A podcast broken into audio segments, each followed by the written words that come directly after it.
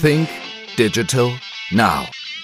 Der Podcast für Marketing, Kommunikation und digitalen Geschäftserfolg. Gastgeber ist Österreichs führender Storytelling-Experte Harald Kopeter. Hallo und herzlich willkommen zu einer neuen Ausgabe von Sync Digital Now. Mein heutiger Gast ist Gerald Hörhan und für alle, die Gerald Hörhan nicht kennen, darf ich ihn einmal näher vorstellen. Gerald Hörhan hat in Harvard Mathematik studiert und ist dann in die Unternehmensberatung McKinsey eingetreten, war später in der Investmentbank GB Morgan tätig. Heute lebt er als selbstständiger Berater, Investor und Buchautor in Wien. Sein erstes Buch Investmentbank hat in Österreich die Bestsellerlisten gleich einmal gesprengt und bis dato hat er noch weitere, ich glaube, vier oder fünf Bücher geschrieben. Eines ist, glaube ich, irgendwie noch in Druck und wird demnächst wieder neu erscheinen. Und mit Sicherheit ist Gerald Hörhan einer der bekanntesten Investoren in Österreich. So viel kann man auf jeden Fall sagen. Er ist nicht nur in Österreich auf der Bühne, er ist im deutschsprachigen Raum auf der Bühne, international auf der Bühne und sagt vielen Menschen und lehrt vielen Menschen, wie du dein Vermögen aufbaust, wie du deine Zukunft dir einfach sicherst. Hallo, Gerald. Hallo. Gerald, Du hast mehr als 100.000 Follower auf Instagram, du hast mehr als 100.000 Follower auf Facebook, du hast über 83.000 YouTube-Abonnenten, knapp 1.000 folgen dir auf LinkedIn. Wieso bist du als Investor so bekannt? Wieso bist du im Grunde genommen ein Social-Media-Star oder man könnte durchaus sagen, für österreichische Verhältnisse ein Influencer? Ja, ist ganz einfach, weil ich eben auch an diesen Kanälen regelmäßig arbeite und äh, also Schritt für Schritt aufgebaut habe, neben meinen vielen anderen wirtschaftlichen Aktivitäten. Und ich darf da vielleicht ein Beispiel geben von einem Bettler aus Harvard. In Harvard Square gab es ja nicht nur reiche Leute, sondern auch einen Bet äh, Bettler. Das war ja ein Platz, der sehr hoch frequentiert ist. Das ist eine große U-Bahn-Station auch. Und da gab es immer Bettler, die gebettelt haben. Spare Change. Da war auch einer dabei, er hat auch gebettelt, Spare Change, aber der ist zum Betteln mit dem Mercedes gefahren, mit der S-Klasse und hat in Beacon Hill gelebt, einem der teuersten Stadtteile von Boston. Und er hat Folgendes gesagt. Er hat gesagt, you know why I'm so successful? You know, most beggars just sit there uh, and say spare change. But I just don't sit there. I entertain people. I provide value to people. I play the drums and the guitars and everything. That's why they give more. That's why they don't just give 25 cents, but they give a dollar, five dollars, or ten dollars. The second thing what I do, it's interactive. You know, most beggars just sit there. But I involve the audience, you know. They play the drums too. The kids like it. The grandmas like it. They play the guitar with me. They come on stage and we all have fun together. And then they give you $20, $30, $15 and not just uh, 50 cents. The third thing is I'm authentic. I've always been a beggar and I say I'm a beggar. And that's why people like it. That's what I've learned. That's what I've been doing all my life. And the fourth point which is probably the most important one, which is even for many Harvard students, some of them could listen. I've been a beggar for over 40 years and I've been begging for 365 days a year, whether the sun has been shining and there's 100 degrees Fahrenheit or whether the blizzard has been blowing. I've always been here. And because I've always been here, I've done it long enough. And that's why I'm a beggar who is quite wealthy. Und das fasst eigentlich Social Media ganz gut zusammen.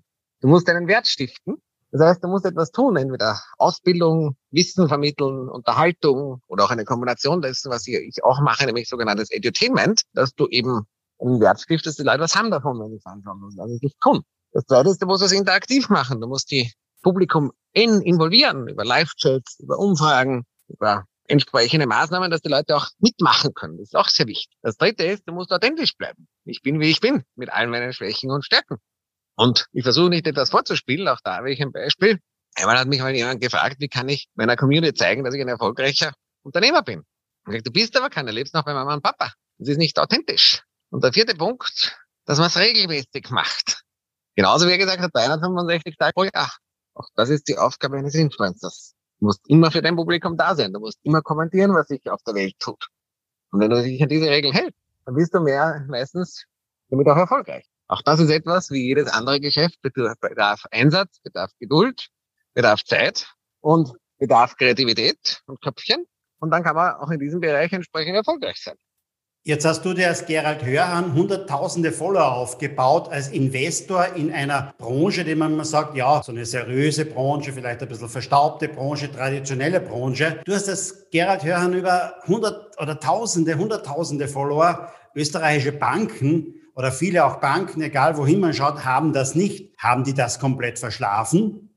Ja, und für viele ist es heute sogar eine Schande. Wenn die eigenen, die Kinder von den Konzernmitarbeitern der Bank mehr Follower haben als die Bank, ist das ein Armutszeichen. Das ist Zeichen, dass die digitale Visitenkarte nicht passt. Und äh, ist heute ein klares Negativ, aber es zeigt einfach, dass die Banken nicht mit der Zeit gehen, was viele nicht tun. Und viele werden dann einfach auch mit der Zeit gehen, nämlich vom Markt verschwinden bzw. wegkonsolidiert werden, weil sie zu bürokratisch sind und ähnliches. Und dann werden eben neue Marktteilnehmer, die es ja heute auch schon gibt, beispielsweise Revoluto, N26 oder vielleicht eben auch andere Zahlungsmethoden. Sie gibt es ja auch bereits in der Kryptowelt einiges. Und auch wenn jetzt Bitcoin wieder gefallen ist, äh, das Ganze wird bleiben, ja, übernehmen eben dann Teile des Bankgeschäfts. Das ist ganz einfach und das wird sich in dieser Zukunft auch weiterentwickeln, die Richtung. Wie lange werden österreichische Banken noch leben? Wie werden Banken überhaupt noch leben in Zukunft? Ja, nochmal, Banken werden nicht sofort verschwinden. Also das ist, es wird aber eine Konsolidierungswelle auch bei dem Bankensektor geben, die man ja heute auch schon sieht, dass eben sowohl in Österreich als auch in Deutschland Banken fusioniert werden und ähnliches, weil eben ihre Kosten so hoch sind, ihre Entscheidungsprozesse zu bürokratisch sind und dass sich eben auch die digitalen äh, Natives, die sie brauchen heute, um ihr Geschäft betreiben zu können, einfach nicht mehr leisten können, weil die nicht mehr diese bürokratischen, die durchaus auch vom Gesetz vorgegeben sind, in diese Struktur hineinpassen. Und die großen amerikanischen Banken, die können das alle. Ja, von Data Science bis hin zu Online-Marketing und ähnliches. Ich meine, dort gibt es genügend Modelle, wo eben bereits der Algorithmus genau die Bonität beurteilt und ähnliches und den Kredit richtig preist. Über Online-Marketing äh, jeden potenziellen Kunden genau zielgerichtet ein Angebot unterbreitet wird. Also jemand, der gern konsumiert, wird das der Leasing-Kredit angeboten werden oder das Leasing-Auto mit 0% Anzahlung, dafür halt dann 5 oder 6% Zinsen. Von Leuten wie mir wird halt vielleicht ein Immobilienkredit angeboten werden für Immobilien als Geldanlage mit 1,2 oder 1,0% Zins über Online-Marketing. Also es gibt, ja, es gibt es ja heute die genügend Beispiele, welche Banken das auch können. Also wenn du jetzt anschaust, JP Morgan oder die Citibank oder die Bank of America oder solche Banken, die können das alle. Bleiben wir noch einmal kurz bei deinen digitalen Kanälen. Du hast, wie gesagt, auf Instagram über 100.000 Follower, Facebook über 100.000 Follower, über 80.000 Follower auf YouTube, aber das Business-Netzwerk LinkedIn gerade mal ein bisschen über 1000. Nein, auf LinkedIn, also das gab noch ein zweites Profil. Auf LinkedIn haben wir auch ungefähr 15.000 oder 16.000. Das hast du, da hast du das Falsche. Okay, das dann habe ich das falsche Profil angesehen. Das, aber haben wir, das, das, haben wir dann auch nicht gelöscht, aber das werden wir bald tun. Also ich habe ja. auf LinkedIn ca. 16.000. Das bearbeiten wir auch. Der einzige Punkt ist, dass die Marketingkampagnen auf LinkedIn verhältnismäßig teuer sind. Also die Cost per Lead Klick sind relativ teuer im Verhältnis zu anderen äh, Plattformen und das rechnet sich noch schlechter. Aber jetzt bist du in der Welt der Finanzen zu Hause. Sagst du Finanzen und das Thema Finanzen, das kann ich im Grunde genommen auch auf Instagram und, und, und auch auf YouTube und genauso auf, äh, auf Facebook den Leuten gut näher bringen. Da braucht es gar kein Business-Netzwerk. Wie gesagt, die Grenzen verschwimmen heute. Ich meine, mich hat erst jetzt wieder eine Bank auf Instagram hat mir angeschrieben, dass sie mit mir Geschäft machen wollten. Und jetzt bin ich dann beim Kreditchef dieser Bank erst vor kurzem gesessen, wie ich in Deutschland war. Die haben mich proaktiv auf meine Instagram Live-Chats angesprochen. Oder einmal habe ich gesagt in einem Instagram Live-Chat, was ich für Immobilien suche. Und dann hat mein Makler ein Baugrundstück im Speckgürtel von Berlin gebracht. Und das habe ich dann mit einem zweiten gekauft. Also offensichtlich funktioniert. Definitiv. Wenn du diesen Kanälen eine Reihung geben würdest, was ist für dich da der wichtigste Kanal? Ich glaube, das kannst du schwer sagen. Ich glaube, es ist wichtig auf Social Media, dass du zumindest einige Plattformen gut bespielst. Du wirst niemals alle mehr bespielen können. Davon gibt es, dafür gibt es zu viele. Meine, es gibt natürlich ja noch TikTok, die ich unterschätzen. Es gibt Twitch, es gibt Clubhouse, um nur ein paar Beispiele zu nehmen. Und man muss dann schauen, auf welchen Kanälen man sich fokussiert und wo man auch die größten Erfolge sowohl was die Reichweite betrifft, als auch was die äh, Marketingaktivitäten betrifft hat. Zweifelsohne. Aber du brauchst auf jeden Fall auf mehreren Social Media Kanälen, auf jeden Fall auf den ganz großen eine gute Präsenz, weil das ist auch Teil deiner digitalen Visitenkarte. Wenn du halt äh, keine Follower hast oder eine Website, die eben schon ins Technische Museum gehört und eben nur langweilige Beiträge und ähnliches, dann sagt das halt auch etwas über dein Unternehmen aus. Und das, was es aussagt, ist meistens nicht sehr gut. Ist es einfacher aus deiner Sicht ein Personality Brand aufzubauen wie Gerald Hörhan oder ist es einfacher ein Unternehmensbrand aufzubauen? Es ist einfacher und kostengünstig, eine Personality Brand aufzubauen, zweifelsohne, aus einem simplen Grund, weil sich Leute leichter mit Personen identifizieren als mit Dingen. Man sieht ja selbst, dass sehr große oder erfolgreiche Firmen wie Tesla oder Apple hat ja auch zusätzlich zur Produktplatzierung noch immer eine sehr starke Personality Brand oder auch eine Firma, die das auch sehr gut macht, ist T-Mobile, Deutsche Telekom USA. Auch da ist der Chief Executive selbst eine Personality Brand. Also diese Kombination ist oft sehr, sehr wichtig und sehr, sehr gut.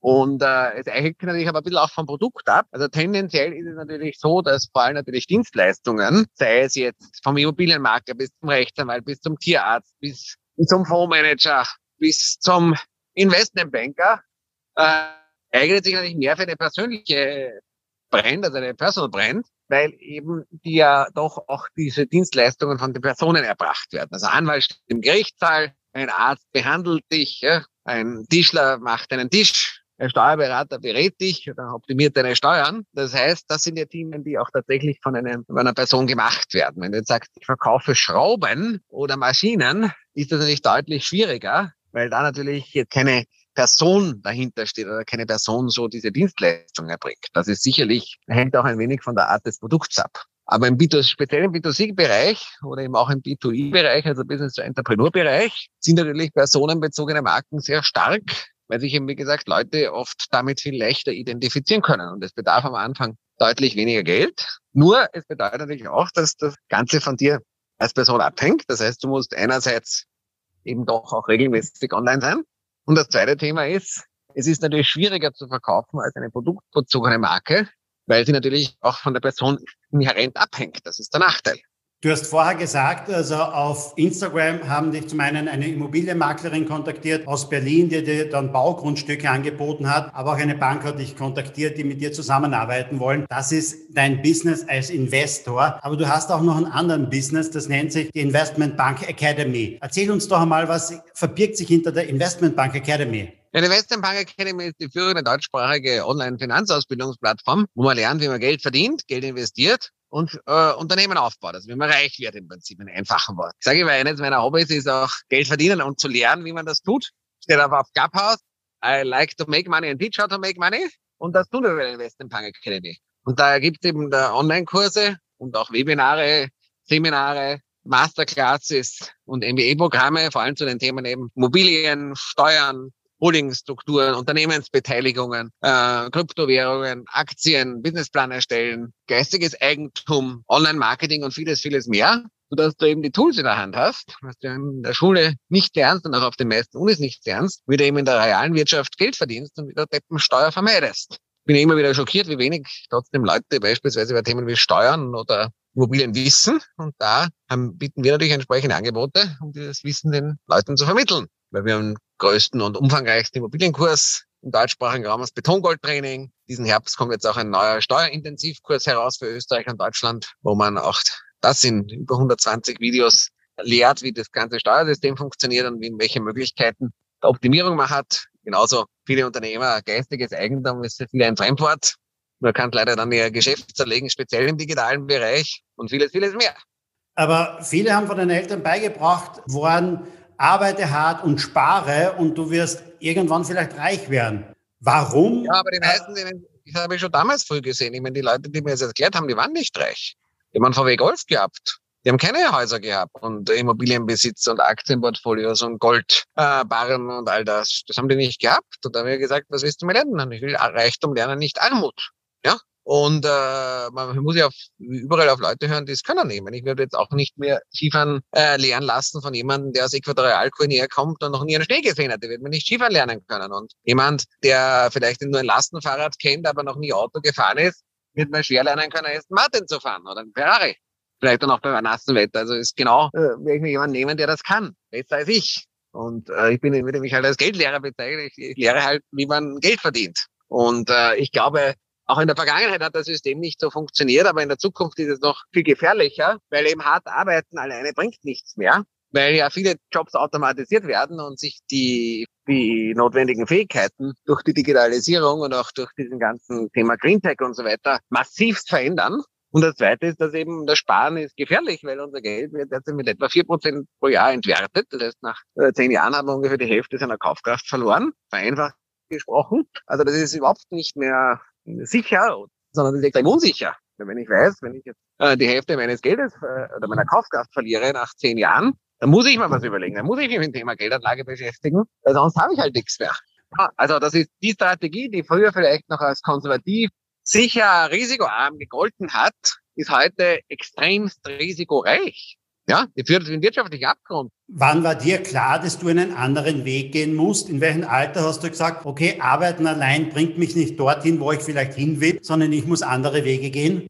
Ja, schon mit 11, 12, 13, weil ich das bei meinen Eltern gesehen habe und auch bei Verwandten, Bekannten, Schulkollegen, alles. Ich meine, die Leute sind alle in der Früh aufgestanden, um sieben in der Früh oder um sechs in der Früh im Winter Schnee schippen, mit Auto mit Nähmaschine dort zur Arbeit fahren, dann irgendwie einen Chef in den Arsch kriechen, dann am Abend dasselbe wieder zurück, Zettel von der Nacht bis hin, wieder in den Stau stellen und über überfüllte öffentliche Nahverkehrszüge kriechen, dann einkaufen, putzen, kochen und dann im Eigenheim auf Pumpe in der Pampa und Fernseher zusammensitzen und dann kein Geld haben. Ich habe gedacht, okay, das kann nicht sein. 50 Prozent Steuern zahlen ist auch nicht gut. Also das war mir relativ früh klar, dass das Leben so für mich nicht ist. Und da war mir auch klar, wenn man das nicht will, dann muss man entweder, entweder in der Gosse oder muss an die Spitze. In der Gosse wollte ich nicht ändern. Also war klar, ich muss an die Spitze. Und dann war auch dann sehr schnell klar, nachdem ich mich damit beschäftigt habe, wenn man an die Spitze will, muss man dafür fleißig sein. Da muss man schon hart arbeiten. Man muss auch entsprechend geschickt sein und braucht natürlich auch dafür entsprechendes wirtschaftliches Know-how. Also hart arbeiten, das sehen wir jetzt. Der Podcast wird aufgenommen Sonntagabend 21.42 Uhr. Also du arbeitest im Grunde genommen auch Sonntag, beziehungsweise es ist bei dir Arbeiten und Leben, das verschmilzt, oder? Oder Gibt's ja, ich meine, ich glaube, seit Corona ist es überhaupt, ich meine, dass man das so trennt, ist ja, ist überhaupt widersinnig. Ich meine, viele Leute wollen halt ihre Arbeit nicht, aber ich glaube, langfristig wirst du nur erfolgreich sein, wenn du zumindest eine gewisse Freude auch mit dem hast, was du tust. Und äh, wieso soll ich das trennen? Mir macht das Spaß, was ich tue.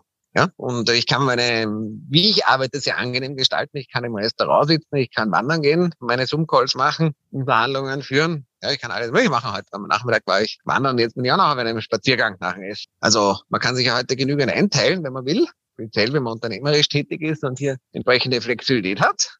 Also mir macht meine Sache Spaß. Und ich finde, die Trennung zwischen Arbeit und Privat macht so und so immer weniger Sinn. Jetzt wollen zwar noch Arbeiterkammern und Gewerkschaften, aber wir leben halt im vorigen Jahrhundert. Jetzt hast du die Investmentbank Academy und zeigst den Leuten, wie man einen anderen Weg gehen kann, wie man Geld verdienen kann, wie man Vermögen aufbauen kann. Wer hat dir das Ganze gezeigt? Hattest du einen Mentor? Hattest du dir alles selber erarbeitet oder wie war dein Weg? Also ich meine, Mentor per se hatte ich nicht, aber ich meine, ich habe natürlich in, sowohl in Harvard als auch dann bei meinen Jobs bei JP Morgan McKinsey natürlich immer Leute schon gesehen, die weil viel Geld hatten oder zumindest Organisationen, die halt Leute betreut haben, die viel Geld haben und nachher auch als Investmentbanker auf selbstständiger Basis habe ich eben auch sehr schnell Leute gesehen, die viel verdient haben, wenn ich ihre Firmen verkauft habe, die haben halt 50 oder 100 Millionen bekommen oder den Immobilien, die ich strukturiert habe und die haben halt auch für 10, 20, 30 Millionen Immobilien gekauft, habe ich eben von diesen Leuten gelernt.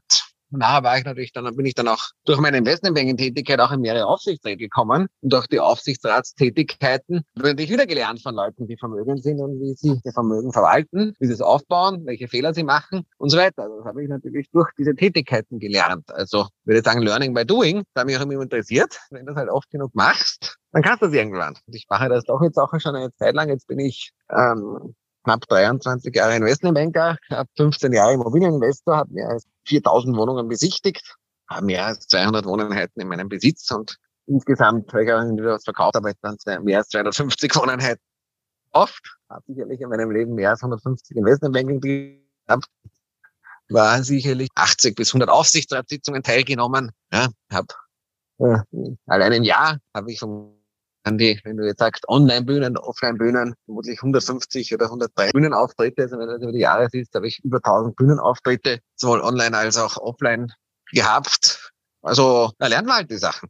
Mit welchem Startkapital kann jemand anfangen, der sagt, okay, ich will irgendwie auch in Immobilien investieren, ich will auch irgendwann einmal eine große Nummer sein, ich möchte auch irgendwann einmal 10 Wohnungen oder 50 Wohnungen haben oder ein gewisses Immobilienportfolio. Womit muss ich anfangen? Wie viel muss ich mitbringen? Also es gibt zwei Möglichkeiten. Die erste ist, dass du als Investor beginnst. Investor bedeutet dass du Geld hast bereits. Ja? Und für die erste Wohnung brauchst du ungefähr 30.000 Euro, circa 30.000, 35.000 Euro, eine ordentliche Bonität bei der Bank, dann geht das. Die zweite Möglichkeit ist, dass du geschäftliches Geschick hast. Das heißt, dass du handwerklich geschickt bist, dass du an gute Immobiliendeals herankommst und dass du dann eine Partnerschaft eingehst mit äh, einem Kapitalgeber, wie mir beispielsweise, die haben das dann finanziert. Der eine gibt's Geld, der andere macht die Arbeit und liefert den billigen Deal oder den günstigen Deal und man teilt sich dann die Profite. Oder man vermittelt Immobilien am Anfang, wenn man gute Kontakte hat oder gute Quellen oder auch ein gutes Social Media Profil, wo man entsprechende Deals bekommt. Also da gibt es einige Möglichkeiten. Entweder man hat viel geschickt oder braucht er Geld. So einfach ist die Sache. Idealerweise beides. Und wie man das macht, lernt man bei der Investment Punk Academy. Braucht man sich unseren Betongold-Trainingskurs kaufen, dann lernt man das. Du hast mit Immobilien, glaube ich, begonnen. Aber du hast gesagt, du bist jetzt klarerweise auch Investor und investierst auch in anderen Sachen. Wo bist du noch zu Hause? Bist du in Gold zu Hause, Aktien, Bitcoins, in Startups oder wo sind deine Investments jetzt? Also Nummer eins, ich habe, ich meine, ich habe als Investmentbanker begonnen, dann habe ich Immobilien als Geldanlage gekauft, fairerweise, weil ich viel Geld äh, oder genügend Geld verdient habe und wollte nicht, dass mir das irgendwelche Finanzberater mich abzocken und mir irgendwelche Dummheiten und überteuerte Produkte verkaufen, wo ich das Risiko habe und sie verdienen. Und dann bin ich auf Immobilien gekommen. Und neben Immobilien habe ich natürlich auch Gold, sowohl physisch als auch in Ansparplänen. Ich habe Kryptowährungen, auch da habe ich sowohl ein paar mein, mal so, eher äh, Startup-mäßige Investments, genauso wie ich auch Bitcoin, Ethereum und auch einige andere große Kryptowährungen habe. Da habe ich so einen Bestand, ich mache Ansparpläne und hin und wieder habe ich auch ein Trading-Portfolio. Ich mache zweifelsohne ETF-Ansparpläne für große Indizes bei Aktien und äh, ich habe natürlich auch Unternehmensbeteiligungen, auch manchmal an jungen Unternehmen, primär halt, wenn ich die Gründer schon kenne und sehe, dass die sehr fähig sind. Das hat sich meistens als beste Selektionskriterien herausgestellt. Bei einem habe ich jetzt gerade wieder einen Exit. Also ja, ich habe auch noch diverseste andere Investments. Ja. Siehst du so etwas wie Kryptowährungen oder jetzt wie neue NFTs? Siehst du so etwas als Investment oder siehst du so etwas als, naja, vielleicht ein bisschen Spielgeld oder, oder es zu probieren einmal? Wie, wie siehst du das? am Anfang habe ich das Spielgeld betrachtet, leider.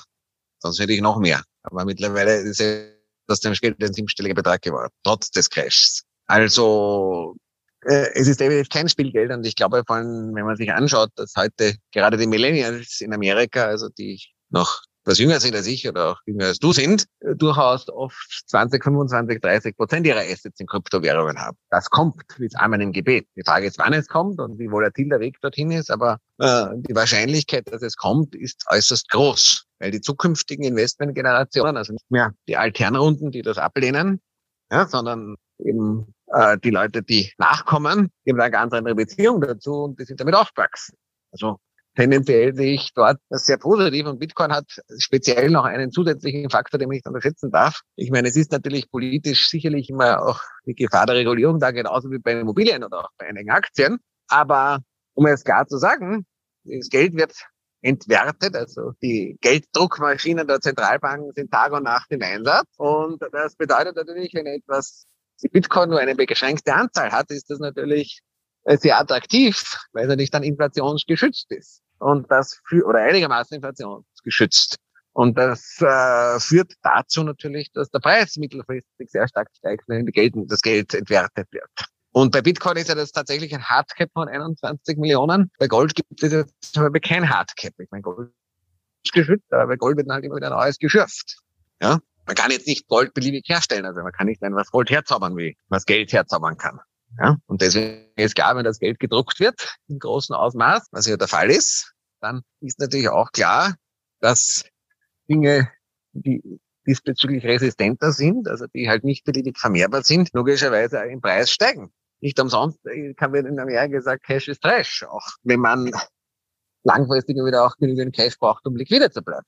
Aber ich glaube, derartige Gelddruckorgien, die sind schon recht heftig und die haben Auswirkungen. Man merkt es ja. Ich meine, man merkt es, wenn du Hotels buchst oder bei Bauprojekten oder äh, selbst im Restaurant merkst du ja, dass es durch deutliche Preissteigerungen bereits gibt. Hast du dich auch schon mit NFTs beschäftigt? Bist du da auch irgendwie investiert oder? Nein, noch nicht. Ich meine, ich kann mich auch nicht mit allen beschäftigen. Ich will schauen, dass ich mein Kryptoportfolio noch äh, optimiere, weil da ist sicherlich noch einiges zu machen. Und äh, NFTs haben ja das Nachteil, dass sie nicht so liquide sind. Kryptowährungen haben ja einen Vorteil, wir sind ja sehr liquide Vermögenswert. Das heißt, du kannst jederzeit verkaufen. Magst, ist sehr volatil der Preis, aber Immobilie braucht schon mal zwei, drei Monate, bis du das verkauft hast, das Geld am Konto hast. Ja? Bei Unternehmensbeteiligung kann es oft Jahre dauern. Oder wenn du jetzt ein Oldtimer hast oder Kunstwerk, das kannst du auch nicht verkaufen so leicht. Ja? Und Kryptowährungen hast du halt Bitcoin oder Ethereum kannst du halt at moments notice verkaufen. Siehst du jetzt eigentlich durch die Digitalisierung, die jetzt in aller Munde ist und vielen, von vielen Unternehmen doch einmal irgendwie auch ernst genommen wird, siehst du da in der Immobilienbranche irgendwie welche Veränderungen? Du bist seit vielen Jahren, 15 Jahre oder mehr, bist in Immobilien investiert. Wie hat sich das geändert? Hat sich da etwas geändert oder wird sich da jetzt noch mehr ändern? Wie siehst es du das? Es wird sich noch viel mehr ändern. Ich meine, es ist halt heute so, dass sowohl für das Deal Sourcing als auch eben für die Vermarktung von Immobilien zunehmend auch Social Media genutzt wird und auch Werbekampagnen. Das heißt, das Projekt Projektentwickler sind mittlerweile durchaus auch dazu übergegangen, für den Verkauf ihrer Wohnungen beispielsweise Facebook-Anzeigen zu machen, teilweise günstiger als Makler zu bezahlen. Ja, es wird sicherlich auch das nächste Thema, was ein wesentliches sein wird, wird das Ganze eine bessere Baudokumentation sein. Das heißt, dass man eben durch digitale Tools Baufortschritte besser äh, dokumentieren kann und da sich einiges an Kosten erspart. Und der nächste Schritt wird dann natürlich auch sein, dass ein Gebäude, den sogenannten Internet of Things, einen digitalen Avatar hat, wo eben genau festgehalten ist, wann welches Rohr gebaut wurde, wann es zum Service muss, wann es undicht war und so weiter. Also da kommen noch einige. Dasselbe wird natürlich auch sein, das Thema Home Automation oder auch das Healthy Home oder das grüne und gesunde Heim. Von der Smart Toilet beispielsweise kann ich mir durchaus vorstellen, dass so etwas kommen wird wo halt dann deine äh, Daten, deine Exkremente und deines Urins analysiert werden, um Gesundheitsinformationen über dich zu sammeln. Und äh, das, was jetzt auch ein wesentliches Thema ist, natürlich der CO2-Ausstoß von Gebäuden. Also das sogenannte grüne Gebäude, das wird auch eine, eine wichtigere Bedeutung haben, Energieeffizienz. Viele sagen ja, ähm, so in der Vergangenheit, man sieht ja immer, die Immobilienpreise steigen und steigen vielfach. Mietpreise steigen und steigen. Viele sagen, wo wird denn das noch hinführen? Wer kann sich denn das noch leisten? Ich glaube, zum einen sagen das viele, die natürlich, die keine Immobilien besitzen, auch. Aber wie siehst du das? Wohin geht der Trend? Was können sich Leute noch leisten? Wo, wo muss vielleicht reguliert werden? Wo muss vielleicht auch der Staat eingreifen, damit im Grunde genommen auch Wohnraum für Leute da ist, die halt einmal nicht viel Geld verdienen? Also grundsätzlich sind zwei Dinge. Ich meine, der Staat ist bis zu einem gewissen Grad daran schuld, weil er so viel reguliert, was dazu führt, dass halt Bauprojekte entsprechend extrem mühsam in der Genehmigung sind, extrem teuer werden. Jetzt auch mit den ganzen Umländauflagen werden sie noch teurer. Äh, gleichzeitig äh, dauern Genehmigungsverfahren ewig. Wenn du mehr, je mehr Mietpreisregulierung du alles machst, das führt nicht dazu, dass mehr Wohnraum gebaut. Am Ende, wenn genügend Wohnraum da ist und Zufluss da ist, dann gibt's Preisverfall bei Mieten. Und wenn zu wenig da ist, steigen die Mieten. Und auch der nächste Punkt ist, ich meine, es ist halt, wir haben Inflation. Das sieht man ja auch, dass teilweise Lebensmittel mittlerweile auch schon teurer werden. Auch da könnte man sagen, Lebensmittel sind ein Grundrecht, dass vielleicht Obst mal deutlich teurer wird, die Banane oder der Apfel oder die Erdbeeren oder der Fisch, äh, dass Urlaubszeiten teurer werden, Gastronomie teurer wird, dass Handwerksdienstleistungen teurer werden, dass IT-Dienstleistungen teuer werden, Gesundheitsdienstleistungen. Also das ist eine ist der Effekt der Inflation. Und das andere, was wiederum von den Staaten verursacht ist, ist eben Gelddruckorgie oder Nullzinspolitik, wenn Geld nicht kostet und Geld gedruckt wird. Klar, dass die vor allem mal die Preise äh, sehr stark steigen. Und äh, solange wir Nullzinspolitik haben und werden die Preise weiterhin hoch sein. Und wenn das mal aufhört, dann haben wir alle ein Problem, weil dann werden alle Vermögenspreise gleichzeitig kollabieren. Und diese sogenannte New Monetary Policy aus Amerika, die sagt, dass eine Weltwährung sehr lange unbegrenzt Geld drucken kann, ohne davon Inflation oder wirtschaftlichen Schaden zu nehmen, die wird jetzt getestet. Wir sehen, ob das funktioniert. Und es sind nicht nur, und die Mieten sind bei weitem nicht so stark gestiegen wie die Kaufpreise, muss man auch dazu sagen. Also die Kaufpreise haben sich weit stärker entwickelt als die Mieten. Und das Zweite, was man vielleicht auch noch Worauf man hinweisen muss, was auch nicht ganz äh, unwesentlich ist, ist eben, dass die Mieten oder das Immobilien eignen sich gern für politische Forderungen, genauso wie Benzin oder ähnliches. Aber faktisch ist, dass die Mietpreise teilweise weniger gestiegen sind als diverse andere Dinge in den letzten zehn Jahren und dass halt auch nicht jeder das Recht haben kann, im Stadtzentrum in einer Altbauwohnung wunderschön zu leben. Ich meine, das ist halt so. Wer halt mehr Geld hat, der lebt halt in schönen Gegenden, in einer größeren Wohnung und wer halt wenig Geld hat, muss halt weiter draußen leben. Ich meine, im Waldviertel kostet auch wenig. Das ist, halt so. Aber du sagst, als Investor, als Investor investiere ich in hässliche, dunkle Wohnungen. Ja, aber in erstklassigen Lagen. Nicht, nicht, ich habe nicht gesagt dunkel, ich habe gesagt klein. Klein, okay. Aber, aber vor allem. Dunkle Löcher habe ich einmal gehört. Nein, hässliche kleine Löcher, aber in erstklassigen Lagen. Okay. Mit einem Zusatz jetzt hast du mal gesagt, seit Corona mit Balkon. Balkon ist sicherlich etwas, was seit Corona eine besonders große Bedeutung hat, mehr als vorher auf jeden Fall, ja. Du, ich glaube, ich habe es auf Instagram gesehen, wo du gesagt hast oder gepostet hast, Steuern sind meine größten Ausgaben und du bezahlst deine Steuern in Österreich und gehst nicht irgendwo anders hin in andere Länder, wo du keine Steuern zahlst. Wie fair findest du im Grunde genommen jetzt die Besteuerung, sagen wir mal, in Österreich oder in, im EU-Raum? Also Nummer eins, ich meine, äh, Steuern sind nicht unbedingt meine größten Ausgaben, weil ich unternehmerisch aktiv bin, viele Immobilien besitze. Für die meisten Leute sind Steuern die größten Ausgaben, weil sie Angestellter sind und der 50-prozentigen Steuerklasse sind. Und da ist ganz klar, da sind per Definition Steuern die größten Ausgaben. Und deswegen muss man lernen, wie es funktioniert und in seine die Steuern nicht die größten Ausgaben sind. Also das kann man steuern. Ja? Was aber schon der Fall ist, ich meine, ein Staat braucht Einnahmen, dass er seine Kosten bezahlen kann. Also dass er beispielsweise Gesundheitssystem, eine Verkehrsinfrastruktur äh, und ähnliches bezahlen kann. Dazu braucht der Staat Einnahmen. Das heißt, mit null Steuern wird es insgesamt schwer gehen. Das heißt, wenn man einen Staat leben will, der entsprechend sauber ist, wo die Infrastruktur funktioniert, muss man auch damit leben, dass man gewisse Steuern zahlt. Und äh, ich halte nichts davon, jetzt irgendwo von der Steuer vollkommen zu fliehen. Man wird dann vom Finanzamt gejagt. Man muss das auch wirklich dann leben. Das heißt, man muss wirklich halt in Monaco oder in Dubai oder in den Kanalinseln oder so leben. Das macht das Leben dann schon auch etwas kompliziert, weil da musst du am Ende zur Arbeit einfliegen und da musst du genau aufpassen, dass du keine Fehler machst. Und das kostet auch also alles ziemlich viel Geld, in diesem Plätzen zu leben. Die lassen sich das auch bezahlen von den Bankgebühren und Treuhändergebühren und allen möglichen. Und für, irgendwann ist auch auf manchen Inseln ist irgendwann auch langweilig, wenn du dauernd auf einer kleinen Insel lebst und irgendwann die Insel schon von vorn und hinten gesehen hast. Also das musst du, musst du da auch überlegen, ob du das wirklich so durchziehen willst.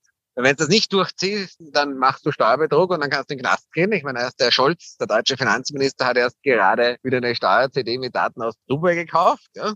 Und äh, das heißt, die Leute, die da zum Schein angemeldet sind, aber in Wirklichkeit in Deutschland leben, die, denen geht jetzt wieder an den Kragen, was im Prinzip in Ordnung ist. Und ich sage auch eines dazu, wenn natürlich jetzt Linksregierungen kommen, die die Steuerlast deutlich steigern, wäre es für mich ein Grund auszufahren. Das sage ich auch dazu. Also wenn die Steuerlast, die ich bezahle, irgendwo die 25 Prozent überschreitet, das finde ich 20, 25 Prozent finde ich okay. Ja. Und äh, da ich ja das meiste Geld in Unternehmen habe und nicht persönlich kann konsumieren, brauche ich auch das Geld nicht aus den Firmen entnehmen. Und Immobilien haben auch steuerliche Vorteile. Wenn es deutlich darüber wäre, müsste ich das Land verlassen. Das wäre ein klarer Grund auszuwandern, sage ich auch dazu. Du hast dir jetzt in den letzten Jahren, in den letzten Jahrzehnten ein beachtliches Portfolio aufgebaut, einen beachtlichen Reichtum auch. Was würdest du deinem 20-jährigen Ich jetzt in, Rück, in der Rückblick raten? Was wären die wesentlichen drei Punkte, die, die du beachten solltest als 20-Jähriger oder die du selber vielleicht zu wenig beachtet hast, wo du mehr Fokus drauflegen solltest? Also, es gibt drei Sachen, die kann ich tatsächlich versuchen kurz zusammenzufassen. Das erste ist aber, ich hätte einen Schuss mehr Risiko manchmal nehmen können. Also, und ich meine wirklich einen Schuss, keine Riesenmengen mehr Risiko, sondern eine Prise Pfeffer, eine Prise mehr Risiko. Viele Leute nehmen zu viel Risiko, die meisten Leute verstehen Risiko auch nicht, dann gehen sie pleite, dann kommen sie in richtige Scheißsituationen, also das auf keinen Fall. Aber manchmal war ich vielleicht eine Spur zu risikoscheu. Eine Prise mehr Risiko hätte gut getan. Das zweite Thema ist, dass ich natürlich die Digitalisierung noch wesentlich früher hätte erkennen können. Das habe ich leider nicht getan. Ist so. Ich habe es früher erkannt als andere, habe damit auch große wirtschaftliche Vorteile gehabt, aber noch früher wäre noch besser gewesen. Und das dritte Thema, ich hätte sicherlich noch wesentlich mehr genauer achten müssen, mit wem ich mich sowohl geschäftlich als auch privat umgebe. Auch das ist etwas ex post betrachtet, wer hätte ich die Dinge anders gemacht, aber wie so immer ex post ist man gescheiter, ex ante schauen die Dinge immer anders aus. Das waren schon einmal sehr, sehr gute Tipps für junge Leute dann auch oder beziehungsweise egal jetzt für jemanden. Der Podcast nennt sich Think Digital Now. Wir wollen vielleicht kurz noch mit drei persönlichen Fragen noch ein bisschen den digitalen Gerald Hörhan kennenlernen. Was gehört denn für dich dringend digitalisiert im privaten Bereich vielleicht, wo du dir denkst, wieso gibt es da noch immer keine digitale Lösung dafür? Ich denke mal, nur das kleine Beispiel, es ist uns immer noch nicht gelungen, dass wir einen Führerschein am Handy haben. Was gibt es für dich so rund um wo du sagst, das kann doch nicht sein, dass es das nicht in digitaler Form gibt? Also ich glaube, das Wichtigste, wo die, der größte Hebel ist, ist der ganze medizinische Bereich. Also dort ist, glaube ich, auch der größte Hebel, weil man mit dauerhaft vorhandenen digitalen äh, Daten über deine medizinischen Werte, sei es Blutwerte, sei es äh, Urinwerte, sei es Körpertemperatur, Herzschlag und ähnliches, natürlich viel genauere Aussagen über deine Gesundheit treffen kannst und auch natürlich proaktiv äh, gegen Krankheiten vorsorgen kannst. Das heißt, einfach gesagt, ja, irgendwelche Abweichungen hast, kannst dann geh ins Spital, kannst einen Herzinfarkt kriegen. Wenn du einen Herzinfarkt gehabt hast, bist du welcher Pflegefall oder tot. Also das ist, glaube ich, dort, wo der größte Wert geschaffen wird. Und da ist leider noch immer sehr, sehr langsam. Beginnt mit Dingen wie Telemedizin, medizinische Datensammlung und so weiter. Und ich glaube, Europa schießt sich da ins eigene Knie durch den Fokus auf Datenschutz, Datenschutz, Datenschutz. Okay, ist nett, aber Gesundheit ist wichtiger. Das haben wir auch in Corona gesehen. Ist auch schon richtig, dass Datenschutz wichtig ist. Nur wenn man halt die Leute trägt und das besser macht, dann kann man halt die Krankheit leichter eingrenzen. Ja, muss man auch dazu sagen. Also wenn du mich fragst, dort wäre, glaube ich, mit Abstand der größte und wichtigste Hebel. Ich weiß, dass du relativ fit bist oder gut fit bist auch, aber dennoch verspürt man ab und zu ein kleines Wehwehchen. Gehst du da zum Hausarzt oder fragst du Dr. Google? Beides, aber ich meine, natürlich schaue ich auch mal, erkundige ich mich, aber es ist schon so, dass ich, ich meine, ich habe einen, einen persönlichen Hausarzt, damals in der Nähe von meiner Wohnung und ich bin ein Privatarzt und wenn ich halt was brauche, lasse ich meine Sekretärin anrufen und habe innerhalb von ein paar Stunden einen Termin, wenn es sein muss. Ja. Also ich habe schon ein entsprechendes Netzwerk auch im medizinischen Bereich, falls notwendig, rasch reagieren zu können. Du hast ein sehr gutes Einkommen. Du gibst es wahrscheinlich auch für gute Sachen aus. Ich weiß es zumindest für gutes Essen und guten Wein. Aber trifft man dich beim Online-Shopping oder im Shopping-Center? Ich lasse einkaufen. Ich gehe nicht einkaufen. Ich schicke jemanden, der es macht. Und, dem, und bei uns wird alles online gemacht. Wird alles online gemacht. Okay, wunderbar. Lieber Gerhard, herzlichen Dank für deine Zeit, herzlichen Dank für das Interview. Wir verlinken auch in den Show-Links den Link klarerweise zur äh, Investmentbank Academy, zum Betongold-Programm und alles weitere. Lieber Gerhard, herzlichen Dank für deine Zeit, jetzt spät am Abend auch noch. Und ich hoffe, wir sehen uns demnächst mal wieder persönlich in Graz oder bei einer anderen Gelegenheit. Ich bin im Aufsichtsrat äh, bei einer Firma in Graz. Also ich habe Immobilien in Graz, wo ich die Sanierung wieder kontrollieren muss. Also dass ich nach Graz komme, ist nicht unwahrscheinlich. Bitte kontaktiere mich wieder und wir gehen wieder eine Runde im Stadtpark. So ist es. In diesem Sinne, einen schönen Abend. Danke, lieber Gerald Hörhan. Das war eine weitere Ausgabe von Sync Digital Now. Wir hören uns demnächst wieder. Bis dann.